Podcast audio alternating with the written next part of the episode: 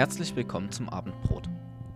Schon in der letzten Woche konnten wir in den Medien verfolgen, wie der Lockdown gelockert wurde, dass zum Beispiel Gaststätten und Cafés wieder offen sind oder auch Kirchen und Moscheen. Und auch wir haben in unserer Gemeinde am vergangenen Sonntag zum ersten Mal wieder einen Gottesdienst im Gemeindehaus gefeiert.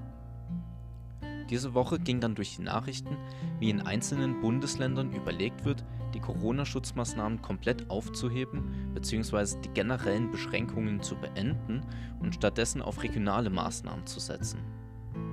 Bei manchen löst das ein großes Unbehagen aus. Ist das nicht zu früh? Geht das nicht zu schnell? Bei vielen scheint es aber so etwas wie eine Aufbruchsstimmung zu geben. Endlich bewegt sich etwas, und zwar nicht nur zaghaft, sondern in großen Schritten Richtung Normalität. Ich muss gestehen, dass es mir selber auch ein bisschen so gegangen ist. Also, was den Gottesdienst anbelangt. Ich habe nach unserem Gottesdienst gedacht, dass ein Präsenzgottesdienst halt doch durch nichts zu toppen ist. Und ich habe auch etwas von Aufbruch gespürt oder von dem Gefühl, lasst uns gehen, weitergehen, mutig sein, nach vorne sehen, aufbrechen in eine neue Zeit, nicht im Lockdown verharren, auf der Stelle treten, sondern Gemeinde leben, wirken, handeln, unsere Mission erfüllen. Nicht, dass wir dies in den letzten Wochen nicht auch versucht hätten, aber manchmal habe ich schon gedacht, im Lockdown wird unsere Gemeinde nicht wachsen. Da passiert nichts oder wenig. Da geht nichts vorwärts. Die Gemeinde ist Stand-by. Mir erschien sie oft wie gelähmt, wie eine Fußballmannschaft auf der Bank. Ich habe ihre Power, ihre Kraft nicht gemerkt. Dann feiern wir ja übermorgen genau das richtige Fest. Pfingsten. Da feiern wir ja, dass Gott angefangen hat, seinen Geist auf die gesamte Menschheit auszugießen, angefangen bei den Aposteln bis hin zu jedem, der sich zu Gott bekehrt. Ich finde es interessant, dass Jesus in Apostelgeschichte 1.8 den Heiligen Geist mit Kraft gleichsetzt. Mit anderen Worten, je mehr du dich von dem Heiligen Geist abhängig machst, umso mehr kannst du von seiner Kraft profitieren, wie auch immer das konkret aussehen mag. Ich merke immer wieder, dass je mehr ich den Heiligen Geist einlade, durch mich zu wirken, ich mehr von seiner Kraft erleben darf. Das sieht zum Beispiel in der Gemeinde so aus, dass ich einfacher die richtigen Worte für die Predigt finde. Oder in einem Gespräch eben keine Worte finde, wenn ich besser schweigen sollte. Oder bei unserem generellen Auftrag, Menschen zu Jüngern machen, stelle ich nach Stoßgebeten in schwierigen Gesprächen immer wieder fest, dass ich immer wieder die richtigen Worte finde, die mein Gegenüber gerade hören muss. Oder dass ich Möglichkeiten finde, die mein Gegenüber weiterhelfen, Jesus besser kennenzulernen. Am interessantesten aber finde ich es, wenn Gottes Kraft im Alltag sichtbar wird. Egal wie groß oder klein die Wunder aussehen. Das kann zum Beispiel so aussehen, dass dich ein wildfremder Kerl anruft und dir die Arbeitsstelle anbietet, die du die ganze Zeit gesucht, aber nicht gefunden hast. Oder dass du Möbel suchst und noch während der Suche eine E-Mail von einem Freund bekommst, der genau das gefunden hat, was du gerade suchst. Oder auch, wenn du einmal quer durch Deutschland fahren musst, aber nicht in einem einzigen Stau feststeckst. Pfingsten steht für die Kraft zum Leben, die Kraft für den Missionsauftrag oder auch für die Kraft für die Gemeinde. Aber vor allem steht Pfingsten für die Kraft von oben, für die Kraft, die Jesus durch seinen Geist in deinem Leben sichtbar werden lassen will. Stimmt, dafür steht Pfingsten auch für mich. Pfingsten damals machte aus den ängstlichen Jesus-Nachfolgern, die sich eingesperrt hatten, mutige Zeugen, die auf die Straße zogen, die von ihrem Glauben redeten, auf die Leute zugingen. Die hatten keine Berührungsängste mehr, sondern die stellten die Welt auf den Kopf.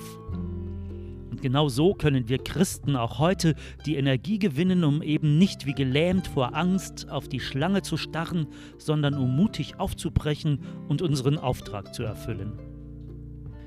Unser Auftrag ist ja der sogenannte Missionsbefehl aus Matthäus 28, 19 bis 20, die ganze Welt zu Jüngern zu machen. Das heißt nicht, alle Leute in einen Gottesdienst reinzuzwängen, sondern in eine Beziehung zu Jesus zu führen.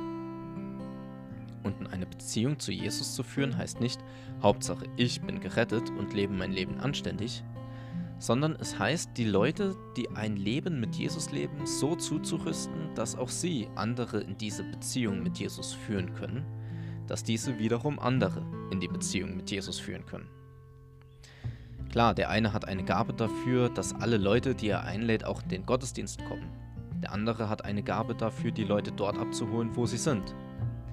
Wieder ein anderer hat die Gabe, Leuten das Evangelium zu erklären. Und ein anderer hat die Gabe, diesen Leuten zu helfen, ihren Platz in der Gemeinde oder der Gesellschaft zu finden.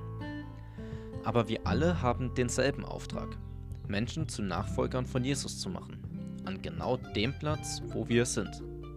Arbeit, Sport, Familie, Politik, Kirche. Und mit der Kraft aus der Höhe ist uns das auch möglich. Du hast unseren christlichen Auftrag gerade sehr gut beschrieben.